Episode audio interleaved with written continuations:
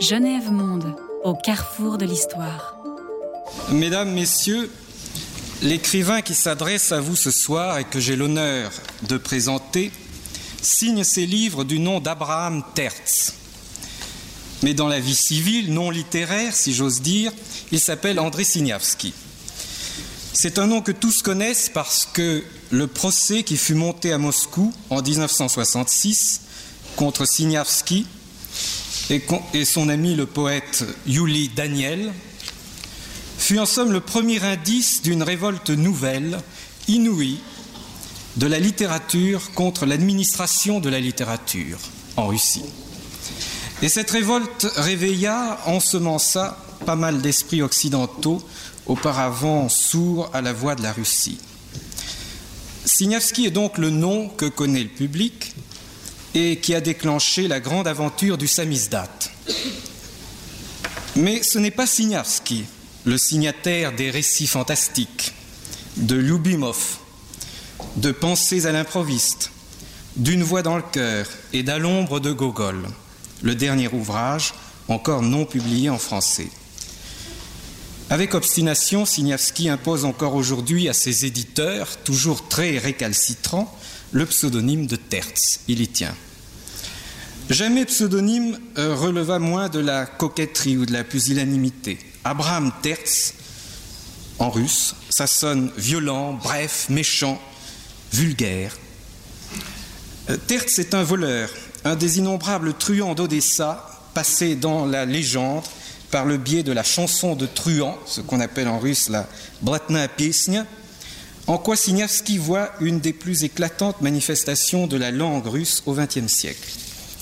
Ce nom de voleur, adopté par l'écrivain quand il écrivait dangereusement pour son tiroir dans les années 50, dans la solitude totale du risque, nous dit sans embâche que l'écrivain est un voleur, un conspirateur, un truand, que l'art est un autre monde, total, nomade, extrémiste, comme le monde des exclus ou comme l'argot du bagne. Mais il y a plus. Signavski, lui, est un être, je dirais, doux, simple, lumineux. Tertz est son double violent, rusé, ventriloque. Mais bien sûr, toute cette violence est verbale. C'est celle de l'hyperbole, celle du sarcasme, de la parodie, celle qui transforme, par exemple, dans son roman Lyubimov, l'humble réparateur de vélos en un dictateur intraitable, digne du bureaucrate bourreau de Gogol ou du despote paranoïaque de Saltikov-Chedrin. Signavski, par le fantastique littéraire, retrouvé seul dans les années 50 en Russie les chemins violents et tortueux des grands satiristes du XIXe siècle. Mais bien sûr, dès qu'il prit le pouvoir par l'écriture, Signavski, Tertz, sut qu'il était hors la loi et que cette terrible dextre, dont l'ombre noie inexorablement tout son premier récit, qui s'intitule Messieurs la cour, irait euh, immanquablement le dénicher dans la fente de souris où il se cachait. Et euh, cela arriva le 8 septembre 1965 où il fut arrêté. Le premier texte de Tertz, faut-il le rappeler, avait paru en 1959. C'était un article sur le réalisme socialiste, un article très euh, qui était extrêmement parodique, satirique et pas du tout scientifique, et qu'avait fait paraître Jean-Marie Doménac dans la revue Esprit. Le truand Tertz fut donc jugé et condamné pour calomnie, pornographie et divulgation de secrets d'État. Signavski, lui, avait 40 ans, une carrière d'universitaire estimée de tous, très aimée de ses étudiants à l'université de Moscou. Le voici donc au banc des accusés dans un procès en art, comme il y avait autrefois des procès en sorcellerie, et défendant opiniâtrement devant les juges l'autonomie radicale de l'art, le droit à l'hyperbole, à l'effraction du langage. Les minutes du procès, publiées grâce à des amis, qui payèrent d'ailleurs chèrement leur rôle de greffier clandestin, sont un des plus étonnants documents sur ce qu'est la littérature en notre siècle. car chaque pouvoir a sans doute son langage, son style, sa lexicomanie, et euh, ce n'est qu'in extremis, par une sorte de paresse judiciaire, que l'accusation officielle renonça à un quatrième chef d'inculpation. Je vous en ai donné trois, on en avait prévu quatre. Un chef d'inculpation pour lequel plusieurs experts universitaires avaient été convoqués et qui était anti-soviétisme stylistique. Ainsi, Signavski rejoignit Tertz dans son destin de voleur et les deux doubles réconciliés allèrent au camp, dans un, îlot, il y en eut trois, euh, du vaste archipel. Signavski était condamné à sept ans, Daniel à cinq ans de camp à régime sévère. Sept ans, cela fait sept chapitres années de ce livre touffu, ramifié, paradoxal et mystérieusement lumineux qu'est Une voix dans le cœur.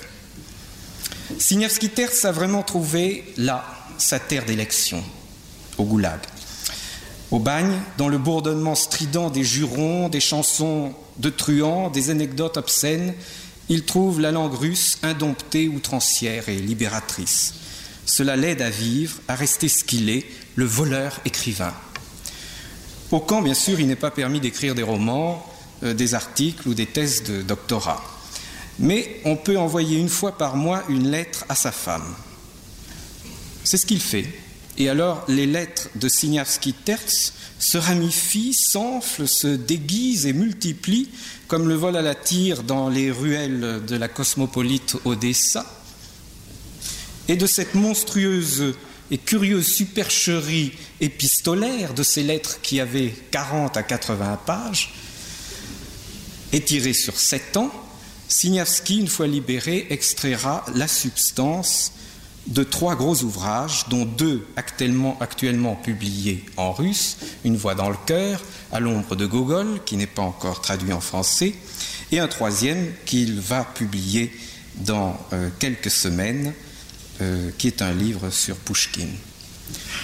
Le problème de la voix et du cœur, euh, de la communication et de la solitude prend sur la terre du goulag certaines formes assez extrêmes Et c'est d'elle que Signavski Terz nous parlera ce soir.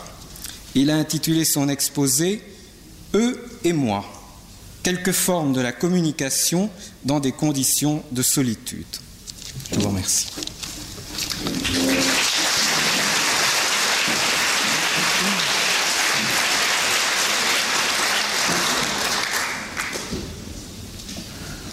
Господин председатель, дамы и господа, я буду читать доклад по-русски. Но чтобы это не получилось слишком утомительным, скучным, я его прочту в сокращенном виде, отдельными кусками, а параллельно полный перевод сделает э, на французский язык профессор Жорж Нива. Это будет что-то вроде дуэта, но это отчасти и соответствует теме доклада.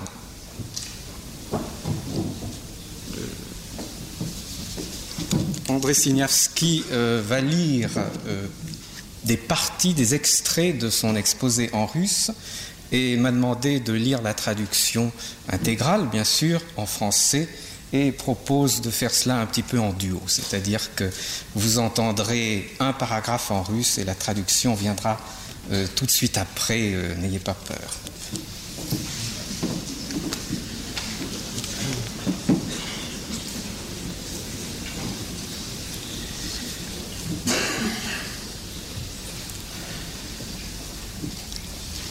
Начну для простоты с анекдота.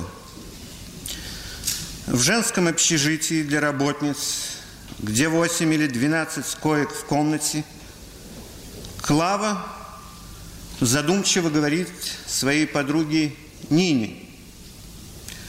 Ты знаешь, Нина, сейчас, когда я сидела здесь одна, вдруг прибежал Васька, опрокинул меня, употребил и убежал, задумываясь. И что он всем этим хотел сказать? Это смешно и неловко. Но если подойти к подобному эпизоду серьезно, то насильник Васька действительно своим неожиданным, немотивированным поступком, точнее своим молчаливым и вместе с тем красноречивым жестом что-то хотел выразить, сказать. В этом смысле многие наши поступки, движения, в особенности носящие чрезвычайный или абсурдный характер, это своеобразные способы языкового общения, которыми мы пытаемся объясниться с людьми и с действительностью.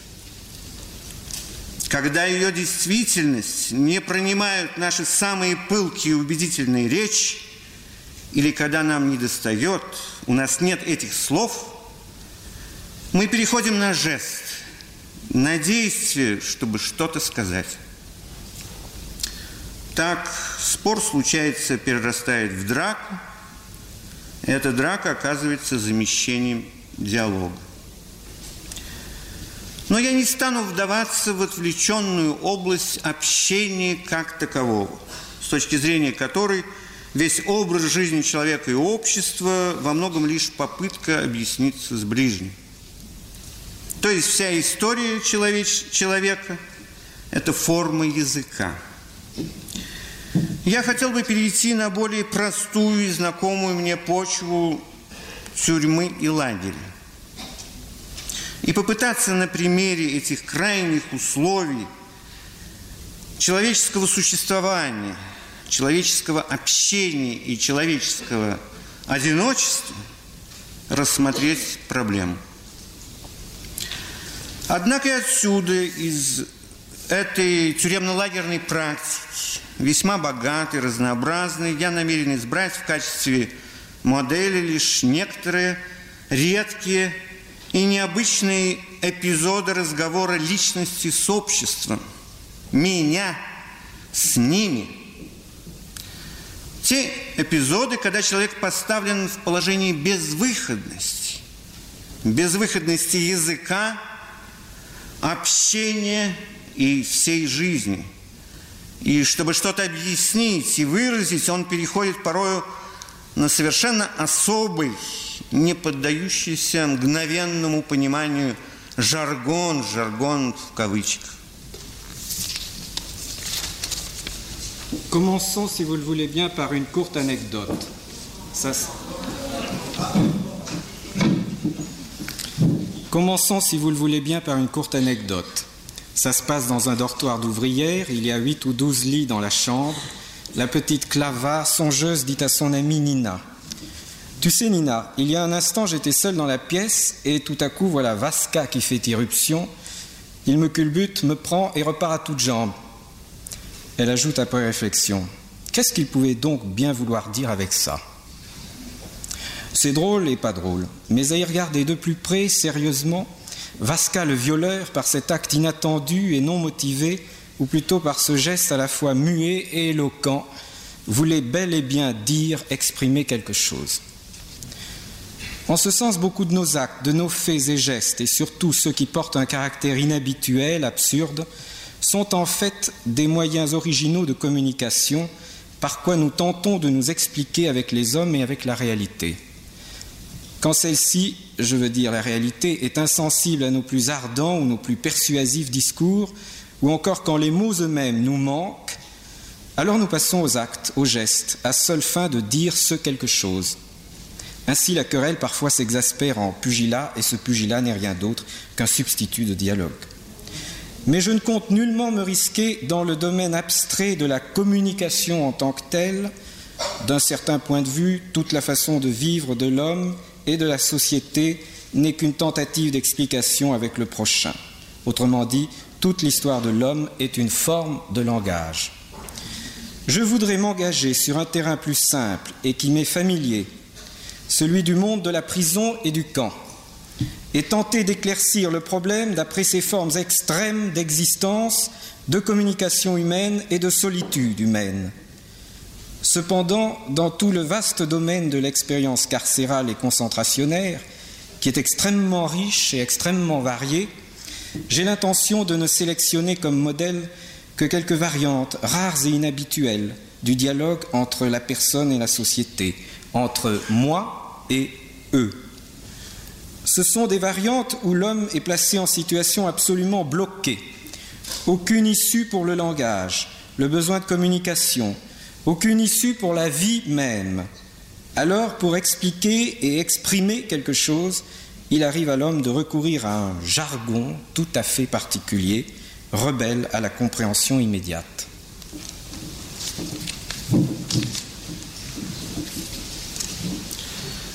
Заранее прошу извинения, что примеры и вопросы, которые я собираюсь затронуть, будут неприличны, страшны и отвратительны.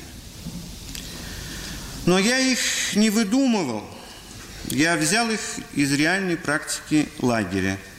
Все эти факты, в принципе, известны, и те, кто внимательно следит за лагерными мемуарами, доходящими из России, о них знают. Но дело в том, как осмыслить, как понять эти факты. Сошлюсь, во-первых, на довольно распространенные обычаи среди повторно и бессрочно сидящих заключенных проделывать над собой всевозможные чудовищные противоестественные манипуляции в виде глотания ложек – и других твердых предметов тюремного обихода в виде снаряжений так называемого якоря, который загоняется в член, или питья собственной крови, поедания собственного мяса. Это условно и обобщенно назовем самоедство, проще всего объяснить извращением, психопатией, и списать подобных субъектов в разряд неполноценного, потеря... потерявшего человеческий облик отребья. Иногда даже в нашей лагерной литературе проскальзывает этого рода высокомерная оценка. Дескать, те люди не люди, доведенные системой до животного и ниже животного состояния – и спрашивается, что с такими делать? Неужто опять истреблять, наново изолировать? Я не в силах согласиться с этим мнением, в частности, потому что встречался и разговаривал с подобными людьми и мог убедиться, что в большинстве это совсем не звери, не выродки, не сумасшедшие, а вполне нормальные существа – притом порой наделенный незаурядным умом и талантом. И поэтому перед этими фактами я разрешаю себе поставить наивный вопрос, заданный вышеназванной Клавой по поводу странного поведения Васьки. А что он всем этим хотел сказать? À l'avance, je demande pardon pour les exemples choisis et pour les problèmes soulevés qui seront indécents, terribles, répugnants. Mais ils ne sont pas de mon invention. Je les ai pris dans l'expérience vécue du camp. Tous ces faits sont d'ailleurs connus de ceux d'entre vous qui suivent attentivement la littérature des camps en provenance de Russie. Mais le problème, c'est comment interpréter, comment comprendre ces faits. Je mentionnerai pour commencer l'habitude assez répandue parmi les détenus qui purgent une deuxième peine ou encore une peine illimitée, de pratiquer sur eux-mêmes toutes sortes de manipulations monstrueuses contre nature, comme d'avaler des cuillères et autres ustensiles durs en usage dans la prison, comme de s'enfoncer dans le membre ce qu'ils appellent une encre, ou encore de boire son propre sang, de manger sa propre chair. Cet auto-cannibalisme, je propose ce terme générique, conventionnel, le plus simple, c'est de l'expliquer par la perversion, par la psychopathie, et de ranger ces individus dans la catégorie des déchets sociaux qui ont perdu toute intégrité, toute figure humaine. Parfois, même dans notre littérature à nous, hommes des camps, on voit transparaître des appréciations hautaines de ce genre-là. Ces gens-là, voyez-vous, ça n'est pas des hommes, c'est des non-hommes qui sont réduits par le système à un état animal et même sous-animal. Alors la question se pose, que faire d'eux? Faut-il à nouveau les exterminer? Faut-il à nouveau les isoler? Quant à moi, je n'ai pas la force de me ranger à cette opinion, en particulier parce que j'ai rencontré de tels êtres, que j'ai parlé avec eux et que j'ai pu me convaincre que la plupart d'entre eux ne sont ni des bêtes, ni des dégénérés, ni des fous, mais des êtres normaux, parfois même des gens doués d'un esprit et d'un talent hors du commun. C'est pourquoi, en face de faits pareils, je me sens autorisé à poser la même question naïve que la clava dont j'ai déjà parlé à propos de l'étrange conduite du dénommé Vasca. Qu'est-ce qu'il pouvait bien vouloir dire avec tout ça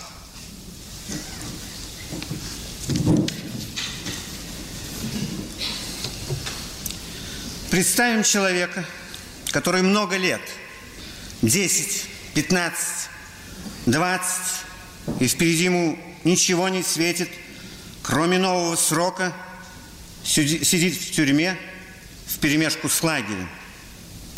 Притом человек этот, принадлежащий к уголовной среде, никаких книжек не читает и ни о чем таком возвышенном не думает – он доведен до степени отчаяния, до крайней степени человеческой нищеты, отщепенства. У него ничего нет в руках и под руками, кроме собственного тела, которым он еще может распоряжаться. Он находится на грани, но он еще не умер и не сошел с ума. Что ему прикажете делать? Чтобы доказать, что он еще жив, разумен и кое-чем еще владеет. Он пользуется в этом случае своим телом. Больше у него ничего не осталось. Для того, чтобы перейти на какой-то последний тотальный язык и сказать на нем обществу примерно следующее. Вы отняли у меня все – свободу, жизнь, землю и небо. Но вот это тело, оно мое. Это моя собственность. Я здесь хозяин. Подчас речь эта несказанная и даже неосознанная невольно строится наподобие своеобразного спектакля – который разыгрывается перед охраной, перед начальством, перед сидящими здесь же в камере другими арестантами, либо более отвлеченно перед всем миром. Самоедство становится формой театрального действа и зрелища. Вообразите ситуацию. Старый зэк-уголовник – прошедший огонь, воду и медные трубы, больной, чехоточный, с вырезанным наполовину желудком, понимающий, что ему, ему едва ли дотянуть до воли, сидит в тюремной камере вдвоем с другим заключенным, которого он опекает и перед которым немного позирует. Назовем второго по его лагерному прозвищу «Муха» полученному за крохотный рост и исключительную подвижность. Муха – мужчина. И вместе с тем в тех обстоятельствах это возлюбленная и жена старого бывалого вора. Короче говоря, супружеская пара, чита, семья. Наступает Новый год – а отметить Новый год нечем. Все та же камера на двоих и та же муха перед глазами. Единственное, чем старший располагает для праздника, для спектакля, для угощения, наконец, это его же тело. Тогда он самому себе шикарным жестом заказывает вино, с мороженым. Еще раз прошу извинить меня за неприятные подробности, но без них не обойтись. Он берет железную тюремную кружку и вместо крема вводит туда сперму.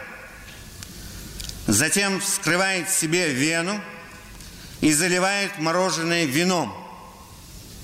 И оба с праздником, с Новым годом.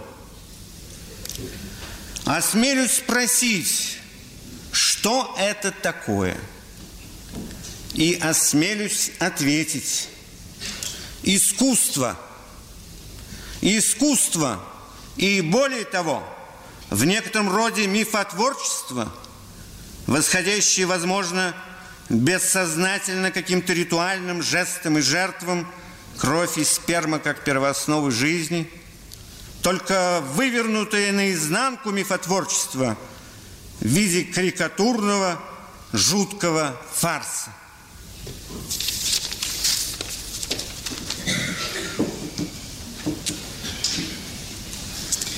Représentons-nous un homme qui depuis longtemps, 10, 15, 20 ans, et devant lui pas d'autre perspective qu'un doublement de cette peine, est détenu tantôt dans une prison, tantôt dans un camp.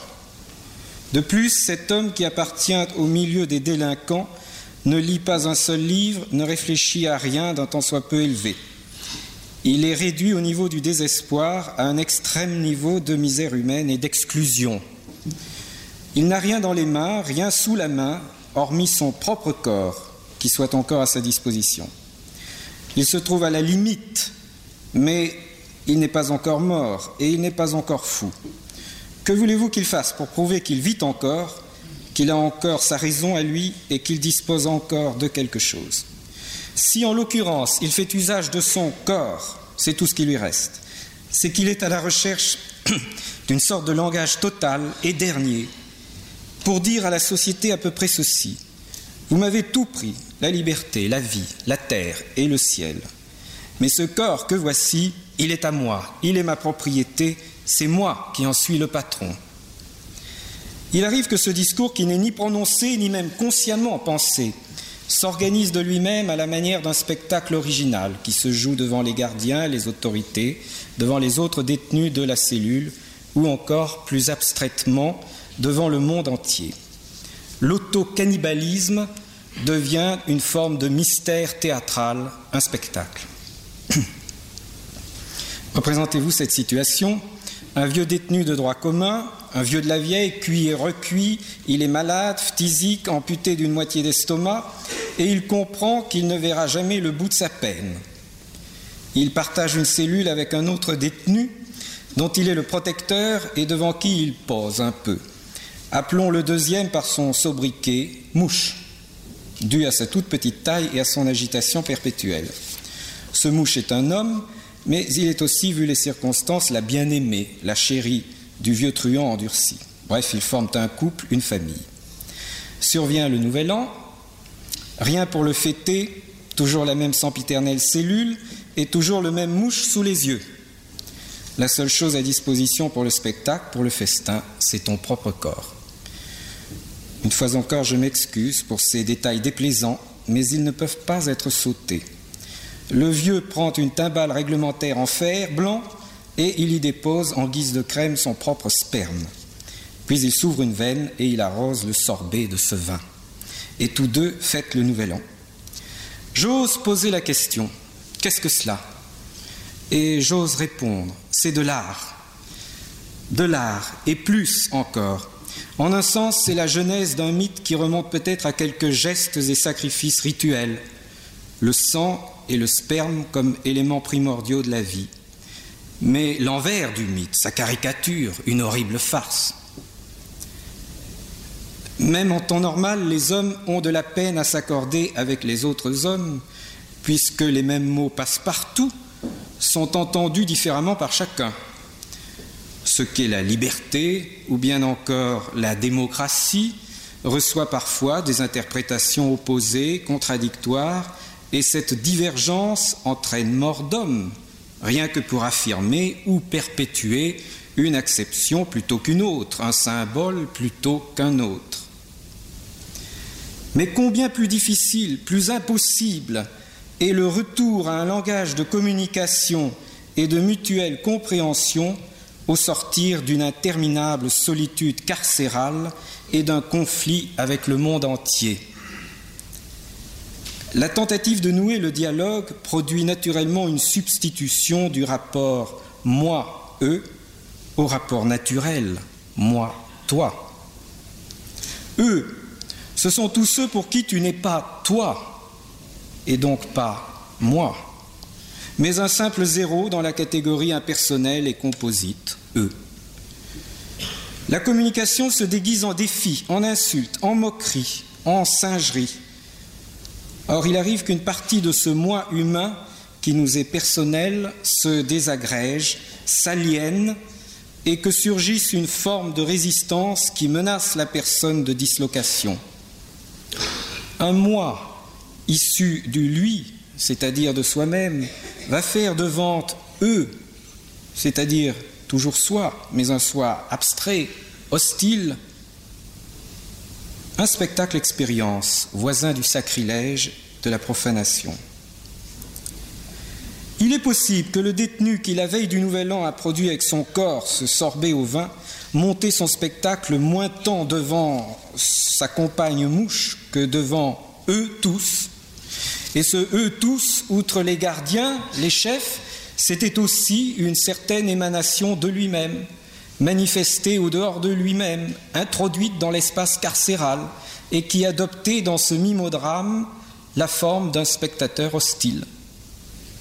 Dans l'étroitesse de la geôle, l'être humain se sent disparaître petit à petit et cela même exacerbe son besoin de communication et son activité de langage. Au lieu de se cogner la tête contre les murs, il entreprend de dialoguer avec eux, comme avec sa propre enveloppe, et il met en scène à leur intention un spectacle cauchemardesque, mentalement chargé d'agressivité. Ah, vous me tenez, vous ne me lâchez pas, vous ne me dites rien. Eh bien, écoutez un peu ce que moi je vais vous dire. Le cas le plus simple de ce jeu avec le feu, c'est quand un détenu, du même type psychologique que le précédent, lui aussi poussé à bout, lui aussi privé de langage, avale une cuillère ou quelque chose dans ce genre. Naturellement, comme tout artiste qui fait un numéro spectaculaire, il escompte bien le couronner par un final réussi. Autrement dit, il compte sur l'intervention chirurgicale pour se délivrer de la cuillère avalée. Soit dit en passant, ces derniers temps, l'administration pénitentiaire, excédée par ce genre de démonstration, ne met aucune hâte à recourir à la médecine et mène parfois l'expérience jusqu'à l'issue fatale pour l'édification des autres détenus. Nous n'avons pas affaire à un simple tour de passe-passe, à un simple banco, comme on dit au camp. En avalant sa cuillère, l'artiste court un grand risque. Et il prend ce risque sous une forme parodique et outrancière pour montrer qu'il a faim et prouver qu'il est allé jusqu'au bout de son épuisement, puisqu'il mange symboliquement une cuillère en fer. Il ne faut pas croire que cet acte soit littéralement l'œuvre de la faim. Il est indispensable de comprendre que cet homme ne peut plus supporter le silence régnant et que c'est cela qu'il proclame par son acte contre nature. Remarquons à ce propos que tout ce genre d'outrage à ses propres parties sexuelles, testicules cloués au bois du chalit, usage de l'encre dont j'ai déjà parlé, etc., c'est aussi la protestation de la vie saccagée, le dernier argument d'un homme qui crie qu'il n'a plus la force de supporter la pression accumulée et que les organes qu'il a reçus de la nature ne lui sont plus nécessaires, qu'il crache dessus et qu'en même temps il crache sur la vie et sur la société qu'il a ainsi encagée. Quelle autre démonstration pourrait-il faire? Une autre forme de protestation spectaculaire, plus consciente, plus intellectuelle pour ainsi dire, consiste à se tatouer sur le front des slogans hostiles à l'État, du genre esclave du PCUS, esclave du KGB, esclave de Khrushchev, ces slogans avaient cours sous Khrushchev. On dit que Khrushchev, en réponse à ces défis directs, donna secrètement instruction de fusiller sans jugement les auteurs de ces inscriptions. Pour ce qui est des instructions, je ne sais rien de précis, mais je sais que les détenus qui s'étaient tatoués ces vivants reproches sur le front furent fusillés. L'État ne savait tout bonnement plus quoi faire avec des hommes qui étaient transformés en proclamations indélébiles, dont le front et la face n'étaient plus qu'un cri furieux, jamais étouffé, de l'homme à l'humanité. L'ordre secret de fusiller les porteurs de ces tatouages, qui en général se recrutaient dans le milieu des droits communs, qui avaient perdu tout espoir de libération, fut lu dans tous les camps spéciaux. Mais si curieux que ce soit, l'exécution de ces premiers signataires, pour ainsi dire, provoqua dans les premiers temps une deuxième vague de tatouages tout aussi criminels. Et il fallut une nouvelle vague d'exécution avant que les autorités parviennent à arrêter le mouvement, à l'enrayer.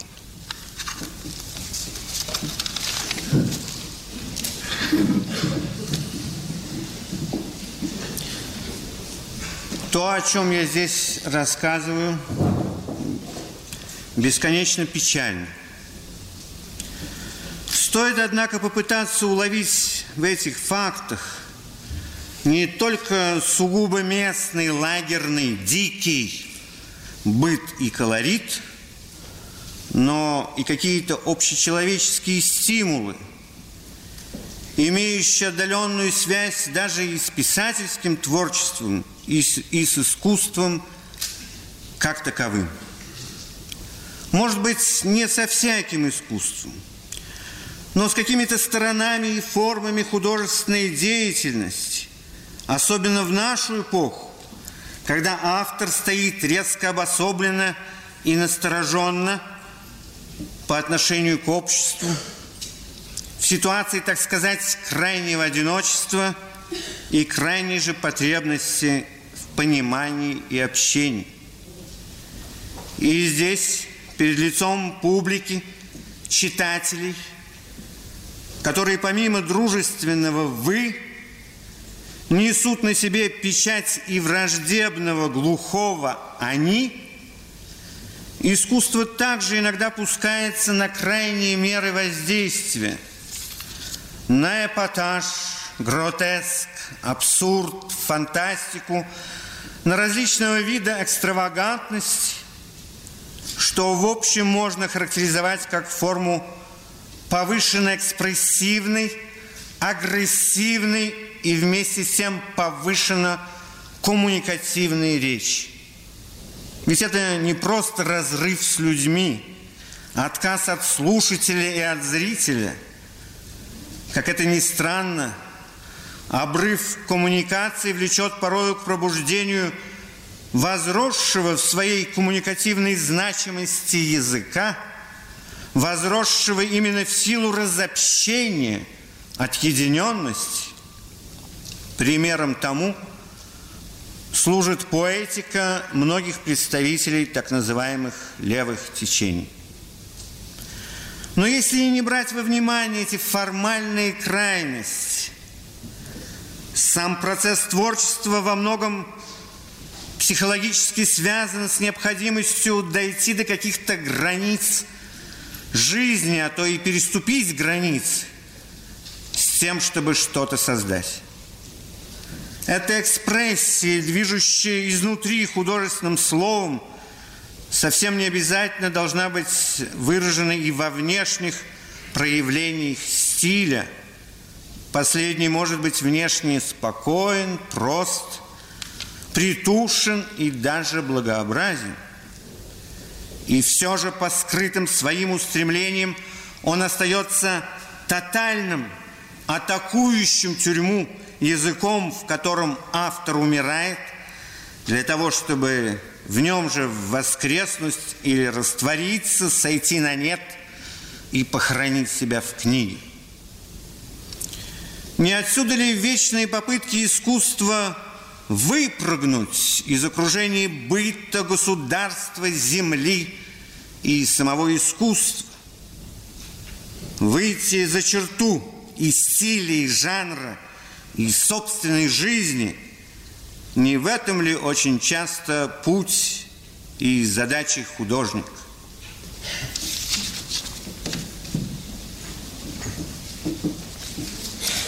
Ce dont je parle ici est infiniment triste.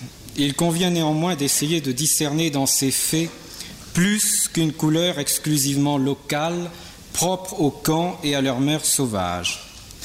Nous devons y retrouver certains stimulus universellement humains et qui ont même un rapport, fut-il lointain, à la création littéraire et à l'art en tant que tel. Peut-être pas avec tout l'art, mais avec certains côtés, certaines formes de l'activité artistique, en particulier à notre époque, où l'écrivain se tient tout à fait à l'écart et sur ses gardes par rapport à la société, dans une situation, pour ainsi dire, d'isolement absolu et de non moins absolu besoin de compréhension et de communication. Là aussi, en face d'un public, en face de lecteurs qui, outre le vous amical du dialogue, sont marqués au saut sourd et hostile du eux, l'art recourt à certaines extrémités, à l'épate, au grotesque, à l'absurde, au fantastique, à des extravagances variées qu'on peut caractériser dans l'ensemble comme une forme de discours hyper expressif, hyper agressif et en même temps hyper communicatif c'est que ça n'est pas seulement une rupture avec les hommes, un refus de l'auditeur ou du spectateur. Si étrange que ce soit, il arrive que la rupture de la communication entraîne l'éclosion d'une langue à communicabilité accrue, suscitée précisément par l'isolement, par la ségrégation. Un bon exemple en est le langage poétique de nombreux représentants des courants dits de gauche.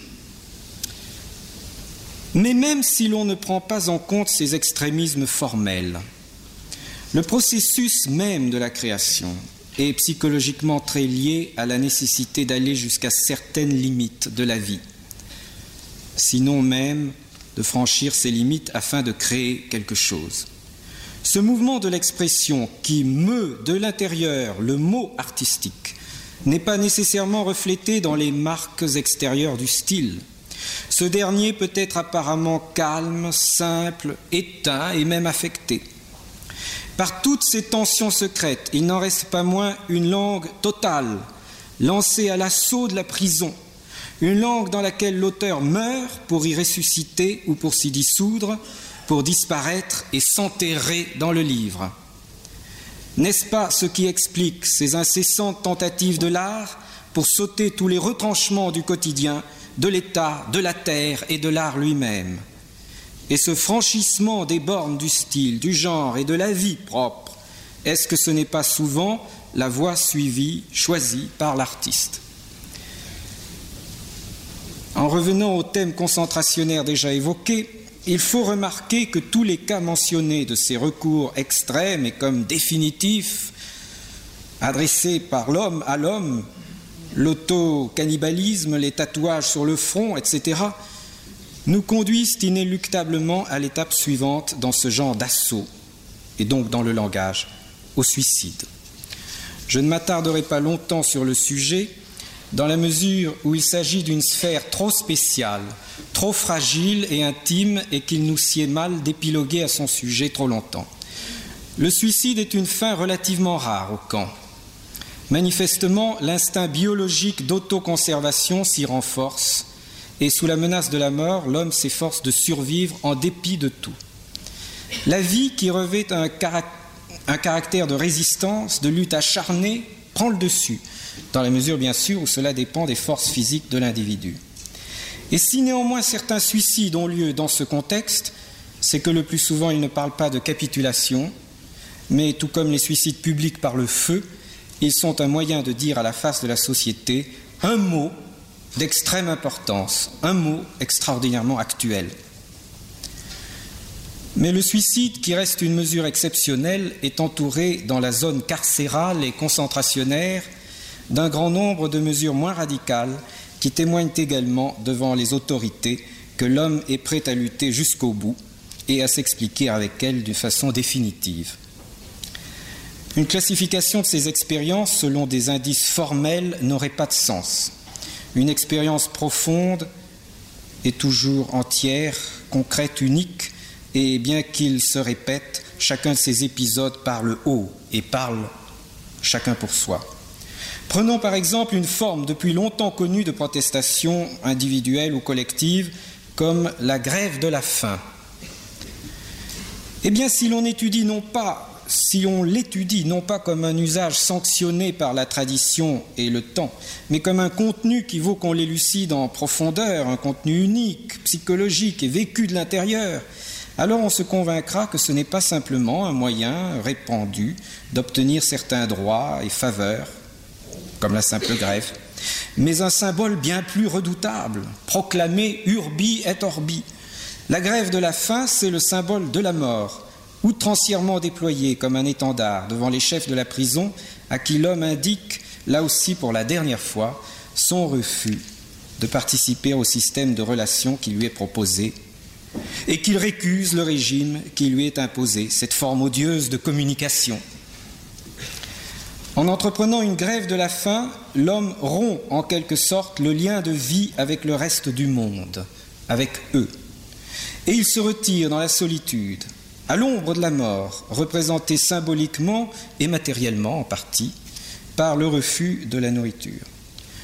Cependant, il est clair que cette rupture dans la communication est un genre particulier de communication et même renforcé du point de vue de l'impact sémantique et communicatif, quoique entièrement négatif. La meilleure preuve n'en est peut-être pas l'usage courant des grèves massives de la faim, avec durée fixée d'avance et présentation d'exigences à l'administration du camp.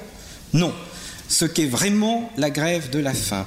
En tant que langage symbolique, ce sont certains faits étranges et purement individuels qui peuvent nous le faire comprendre. Lorsque l'homme renonce radicalement à tout jamais à la nourriture, et par là même convertit ce qui lui reste de vie en un hurlement à la face de la société, de l'humanité et du ciel. De tels faits sont à peine connus à l'Occident mais il se rencontre dans les camps soviétiques, quoique, je le répète, extrêmement rarement, exceptionnellement. L'homme déclare une grève de la faim perpétuelle. Certes, au douzième ou au dix-septième jour, on commence à le nourrir artificiellement, par le nez, en recourant à la contrainte physique, qui est très douloureuse. Mais volontairement, l'homme ne prendra plus de nourriture. Dans la mesure où on le nourrit de force, il survit encore assez longtemps. D'après la légende, certains grévistes de la faim ont survécu 5, 10 ans, enchaînés à un lit d'infirmerie, mais déjà condamnés, car avec ce genre d'expérience s'instaure une irréversible paralysie des jambes, puis peu à peu les autres parties et fonctions du corps s'atrophient.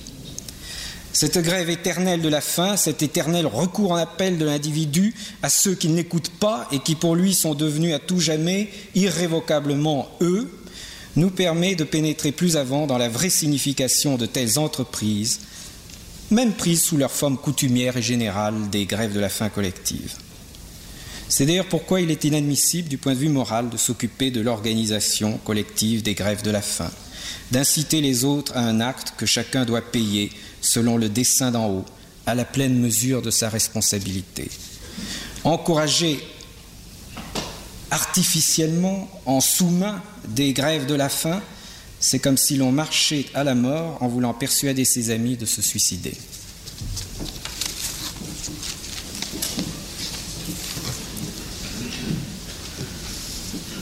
Но есть и другой способ голодовки. Голодовки в иносказательном смысле. Однако не менее действенный как средство общения, последнего общения в условиях одиночества. Это молчание. Молчание, принятое как единственная реакция на окружающий тебя убивающий порядок. Бывает арестант, опять-таки беру неординарные примеры, начисто перестает разговаривать с начальством, отвечать на вопросы и вообще произносить слова. Хотя он продолжает ходить на работу и выполнять все команды, кроме одной – открывать рот, когда тебя спрашивают. На безмолвие стен человек отвечает безмолвие. Молчание, говорят, знак согласия. В данном случае оно знак окончательного, тотального неприятия, презрения, нежелания признать себе подобных за себе подобных. Замкнутость в языке как знак отрицания. И этот отказ говорить, запрет на язык с ними, а иногда и со всем миром, между прочим, власть придержащий воспринимает почему-то особенно чувствительно, особенно актуально. Примерно по формуле «Он не считает нас за людей хуже голодовок, страшнее самоубийства». Молчание оскорбляет. Молчание заставляет подозревать о чем-то таком недобром, что и словами не передашь. Мне, возможно, возразят, а какое же молчание заключает в себе общение? Какой же это язык молчания? Поскольку я пытаюсь рассматривать все эти выходы из языка именно как язык, лишенный, правда, подчас обычной речевой структуры, но зато восполняющий этот пробел другими гиперболизированными способностями языка, я сошлюсь на конкретный пример. В таких вещах лучше всего быть конкретным. Был случай, когда одного человека – назовем его условно Николай, опытного уголовника, перешедшего, однако, в процессе длительных испытаний в политические диссиденты, арестовали по четвертому разу. К этому времени он уже знал на зубок, что такое чекисты, что такое суд, прокурор, адвокат – и когда его схватили в последний раз за высказывание против оккупации Чехословакии советскими войсками, он решился на крайние меры.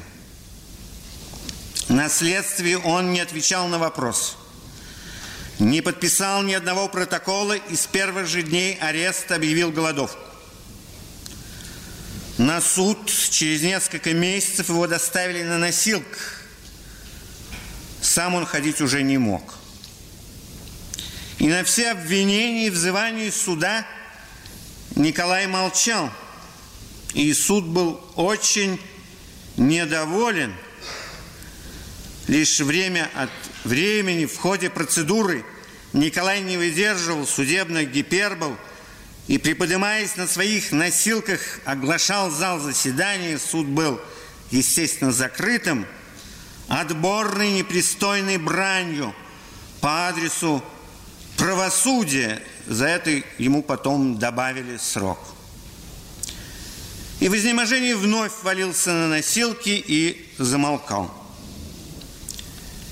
Когда его присудили к семи годам лагерей, а он до этого в общей сложности лет 18 уже просидел, он вскрывал себе вены и пытался повеситься. Все это не помогло. Так вот, зададимся вопросом, где здесь язык? И где здесь больше языка? Когда он молчал? Когда он объявил голодовку? Когда он вешался? Или когда он произносил суду свои внятные слова? Вероятно, все это было переходом с одного языка на другой. Может быть, хоть один подействует – и, возможно, его немота, его молчание на суде и на следствии были наиболее полным и содержательным разговором с ними.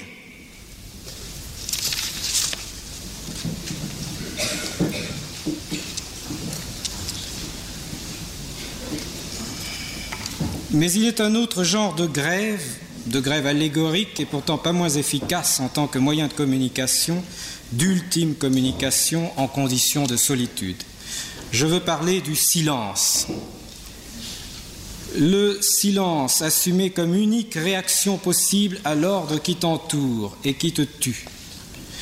Il arrive qu'un détenu, là encore je prends des cas hors du commun, cesse radicalement de parler avec les autorités, de répondre aux questions et plus généralement de prononcer des mots. Pourtant, il continue d'aller au travail, d'exécuter tous les ordres, tous sauf un, qui est d'ouvrir la bouche lorsqu'on te questionne. Au silence des murs, l'homme oppose son propre silence.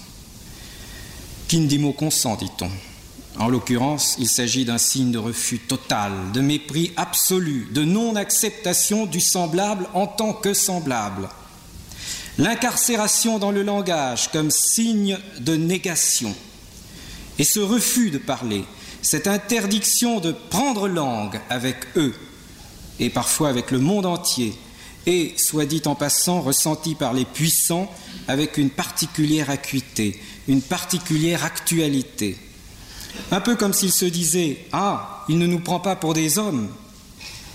Le silence est une insulte pire que la grève de la faim, plus terrible que le suicide. Le silence fait naître le soupçon de quelque chose de maléfique, intransmissible par les mots. On m'objectera peut-être quel est ce silence qui englobe en lui-même la communication, comment le mutisme peut-il être une langue, comme je tente précisément de considérer tous ces écarts de langue comme une langue en soi, certes privée parfois de l'habituelle structure du discours, mais compensant ce manque par d'autres virtualités hyperboliques du langage, je me référerai ici à un exemple concret. En telle matière, le mieux est d'être concret. Il y eut le cas d'un homme, convenant de l'appeler Nicolas, qui, après avoir longtemps été un truand expérimenté, était passé, au terme d'un long processus d'épreuve, parmi les dissidents politiques. Cet homme fut arrêté pour la quatrième fois. À l'époque, il savait sur le bout des doigts ce qu'est un tchéquiste, un tribunal, un procureur, un avocat.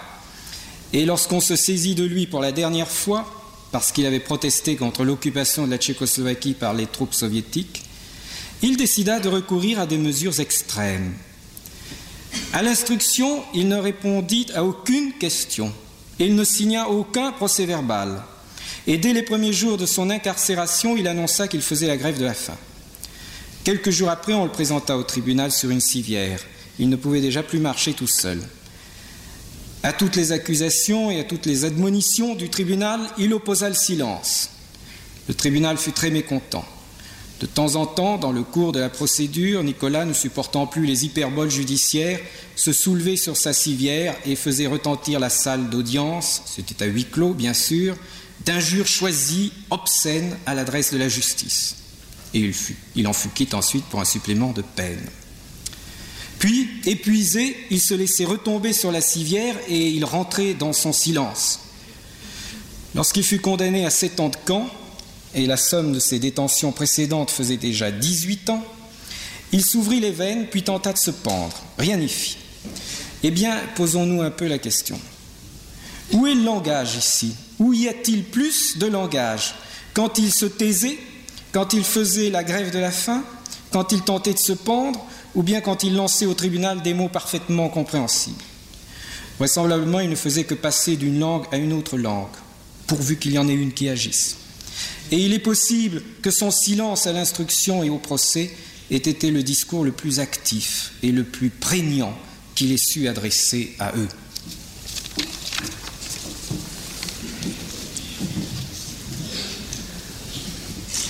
Мне не хотелось бы, чтобы от тюрьмы и от лагеря, на опыт которых я опираюсь, у вас в итоге осталось только ощущение какого-то непересказуемого ужаса, где общение и одиночество слиплись в один кровавый, нечленораздельный ком.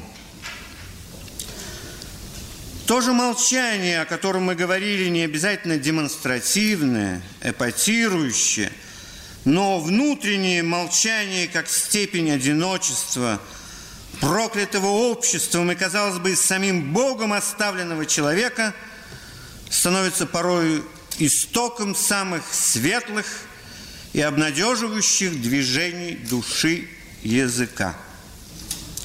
В данном случае я имею прежде всего в виду поэзию и религию. В лагере, в тюрьме очень много поэтов, Не только тех, кого за поэзию, за стихи отправили в лагерь, но и кто здесь в лагере сделался поэтом, не имея доселе никаких представлений о рифме и о ритме.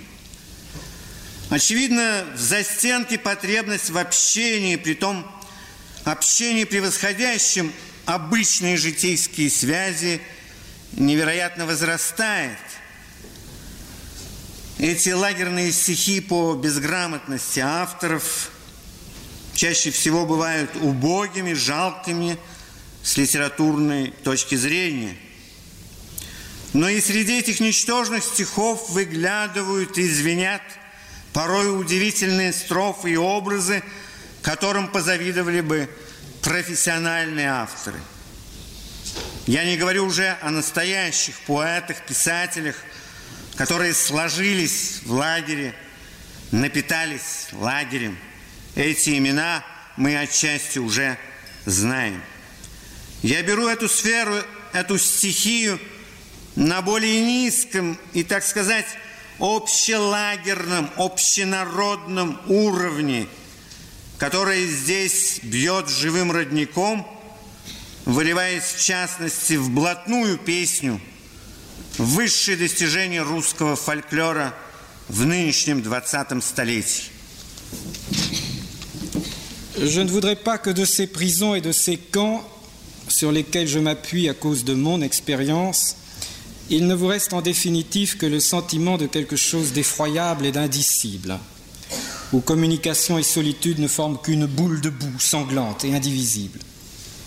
Ce même silence dont je viens de vous entretenir n'est pas nécessairement un silence outrancier, à l'épate.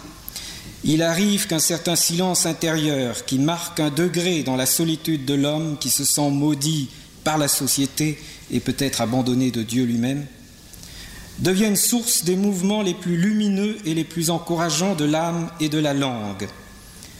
En l'occurrence, j'ai surtout en vue la poésie et la religion. Au camp, en prison, il y a beaucoup de poètes. Pas seulement ceux que l'on a expédiés au camp précisément pour leur poésie, à cause de leurs vers, mais également ceux qui, sur place, au camp, sont devenus poètes, sans avoir jamais eu auparavant la moindre idée des rimes et des rythmes. De toute évidence, en détention, le besoin de communication et d'une communication qui transcende tous les rapports habituels, quotidiens, croît démesurément. Ces vers de prison, en raison de l'analphabétisme de leurs auteurs, sont le plus souvent d'une insigne misère du point de vue littéraire. Mais au sein même de ces vers misérables apparaissent et retentissent des strophes et des images étonnantes qui feraient l'envie d'écrivains professionnels. Et je ne parle pas des authentiques poètes et écrivains qui se sont formés au camp, nourris du camp. Leurs noms sont partiellement connus. Je prends cette sphère, cet élément à un niveau plus humble et pour ainsi dire plus populaire, plus omniconcentrationnaire. Ici aussi, il jaillit en source vive et rejoint en particulier la chanson du truand, qui est une des grandes réussites du folklore russe de notre siècle, le XXe.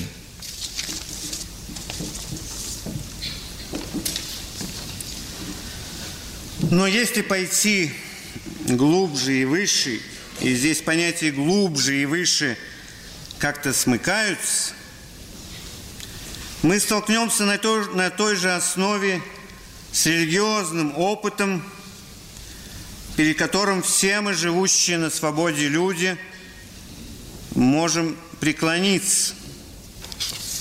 И православные, и католики, и протестанты, и магометане – и иудеи, и буддисты, и даже язычники, там, в лагере, трижды веруют в Бога по сравнению с нами и четырежды превосходят нас в межчеловеческом религиозном общении. Раз уж в настоящем докладе я взялся ссылаться на какие-то крайние факторы, выходящие за регламент обиходных норм поведения – я позволю себе в заключение в качестве иллюстрации рассказать о, о, о пятидесятниках, об одной из многих сект, церквей, подвержены гонению, члены которой идут регулярно в лагеря, порою на 10, а то и с небольшим перерывом на 20, на 25 лет. Должно говориться, что лично я не испытываю приверженности именно к этому религиозному направлению. И только опыт лагеря и попытки найти какие-то крайние формулы языка заставляют меня обратиться к примеру пятидесятников.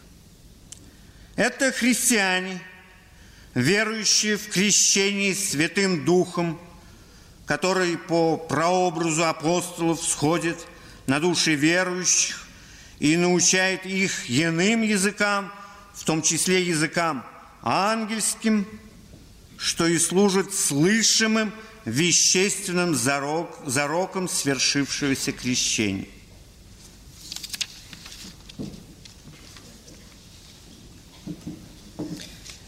Mais si l'on va plus profond et plus haut, ici le concept du plus profond et celui du plus haut en quelque sorte se rejoignent. Nous rencontrerons sur ce même chemin une expérience religieuse devant laquelle nous tous, hommes libres, pouvons nous incliner. Les orthodoxes comme les catholiques, les protestants comme les musulmans, les juifs comme les bouddhistes et même les païens, là-bas, au camp, ont une triple foi en Dieu comparée à la nôtre. Et ils nous surpassent plus encore pour ce qui est de la communication religieuse entre hommes. Puisque dans le présent exposé, je me suis déjà référé à des faits marginaux, exorbitants, hors des normes reçues de la conduite humaine, je me permettrai en guise d'illustration et pour conclure de vous parler des pentecôtistes, une des nombreuses sectes et églises soumises aux persécutions, et dont les adeptes vont régulièrement au camp, parfois pour 10 et plus souvent encore pour 20 ou 25 années de suite avec une légère coupure. Je dois préciser que personnellement, je n'éprouve pas d'attirance particulière pour cette orientation religieuse. Seule l'expérience du camp et aussi la tentative que je fais aujourd'hui de trouver certaines formes extrêmes du langage m'amènent à recourir à cet exemple des pentecôtistes. Ce sont des chrétiens qui croient au baptême par l'Esprit Saint, qui, comme pour les apôtres, descend dans les âmes des croyants et leur enseigne les autres langues, y compris les langues des anges. Ce parler en langue sert d'ailleurs de gage matériel, audible, du baptême par le Saint-Esprit. Les pentecôtistes sont éparpillés dans le monde entier. Il y en a beaucoup en Amérique et aussi à ce qu'on dit en Australie. Mais vraisemblablement, il n'y a qu'en Russie, dans les camps, que revêt pour nous tous une signification pan-humaine leur prière en langue, dans des langues qu'eux-mêmes n'ont jamais comprises. Ils ne savent pas ce qu'ils disent, mais voici que la grâce est descendue sur eux et que l'Esprit Saint parle par leur bouche. Dans le cadre du camp, une semblable et directe communication avec Dieu et avec tous les peuples de la terre, y compris les orbites inaccessibles des anges, est perçue certes comme une langue étrange, inaccessible, mais également comme une langue totale, comme le mode le plus solitaire et partant le plus accompli de la communication.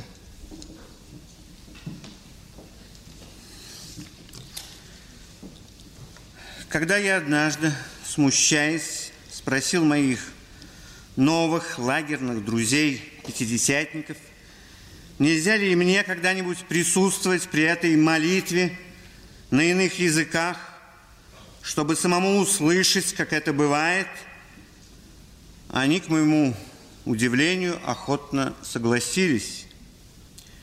Меня повели в баню, в лагерную баню, где один пятидесятник работал истопником и, значит, в пустое время мог использовать банное сырое помещение в качестве моленного места, укрытого от внимательных глаз охранников и доносчиков. Нас было трое тогда, два пятидесятника и я. Мы заперлись в бане и встали на колени на мокрый каменный пол. К моему облегчению все началось с простой обычной молитвы на русском языке «Отче наш». Как вдруг один молящийся, а вскоре и другой, стоящий на коленях, по обеим сторонам от меня перешли на неизвестный язык. Это было плавно, спокойно, без тени экстаза или истерии, переход на другой язык. Точнее сказать, это были разные, несогласованные между собой языки. Первый из каких-то европейских, северных, а второй напоминающий восточное наречие. Они сами не знали, на каких языках молились, и мне было стыдно за это мысленное мое вторжение филологии в чистую мистику. Я прислушивался. Что это? Голосовали? Абракадабра? Бессвязный набор звуков, принимаемых за ангельские – если бы я знал языки, возможно, я бы разобрался в этих сочинениях речи, но я плохо знаком с иностранными языками и тем более не лингвист. Единственное, что мне посчастливилось уловить, что это была структура, гармонический язык, возможно, ангельский, возможно, я не знаю какой – но речь значительная, осмысленная и речь последняя. Мне хотелось встать и уйти. Мне казалось, молнии, мощные электрические разряды, идущие по двум громотводам, бьющие в каменный пол бани в полметре от меня, справа и слева того и гляди – настигнут и поразят меня в теме тем же прекрасным, кощунственным нисхождением речи, на которую я не сподобился, который пренебрег. А они возглашали, они говорили всему миру сразу на всех языках, что значит общение в условиях одиночества.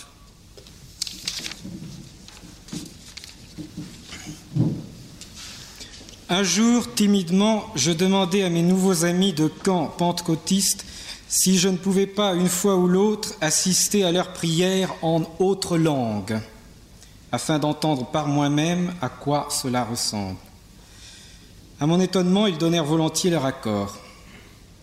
On me conduisit à l'étuve, à l'étuve du camp, où un pentecôtiste travaillait à la chaufferie et pouvait disposer du local quand il était vide. Ce lieu de prière humide était à l'écart des yeux vigilants des gardiens et des mouchards. Ce jour-là, nous étions trois, deux pentecôtistes et moi. Nous nous enfermâmes dans l'étuve et nous nous agenouillâmes sur le sol de pierre tout mouillé. À mon soulagement, tout commença par la simple et habituelle prière en langue russe, le Notre Père. Et tout à coup, un des orants, puis le deuxième, agenouillés de chaque côté de moi, se mirent à parler une langue inconnue. Tout était paisible, fluide, sans un soupçon d'extase ou d'hystérie. Ils avaient changé de langue. Pour être précis, c'était plusieurs langues, non coordonnées entre elles. La première semblait européenne, du nord de l'Europe, la deuxième évoquait un parler oriental. Eux-mêmes ne savaient pas dans quelle langue ils parlaient et j'avais honte de mon intrusion mentale de philologue dans ce qui était pur mystique. Je tendais l'oreille. Qu'était-ce? Glossolalie? Charabia? Choix chaotique de sons pris pour la langue des anges? Si j'avais connu les langues, j'aurais peut-être pu m'orienter dans ces segments de discours, mais je suis peu familier avec les langues étrangères et de plus, je ne suis pas linguiste. La seule chose que je réussis à capter, c'est une structure. La langue était harmonieuse, qu'elle vint des anges ou de je ne sais quel ailleurs. Discours expressif, discours sensé et discours ultime. J'eus envie de me lever et de m'en aller. Il me semblait que des éclairs de puissantes décharges électriques parcourant deux paratonnerres et heurtant le sol de pierre de l'étuve à 50 cm de moi, à droite et à gauche, allaient m'atteindre et me frapper à l'occiput par cette même descente merveilleuse, sacrilège du discours que j'avais méprisé et dont je n'étais pas digne. Mais eux annonçaient, disaient au monde, dans toutes les langues à la fois, ce que signifie la communication dans la solitude. genèvemonde.ch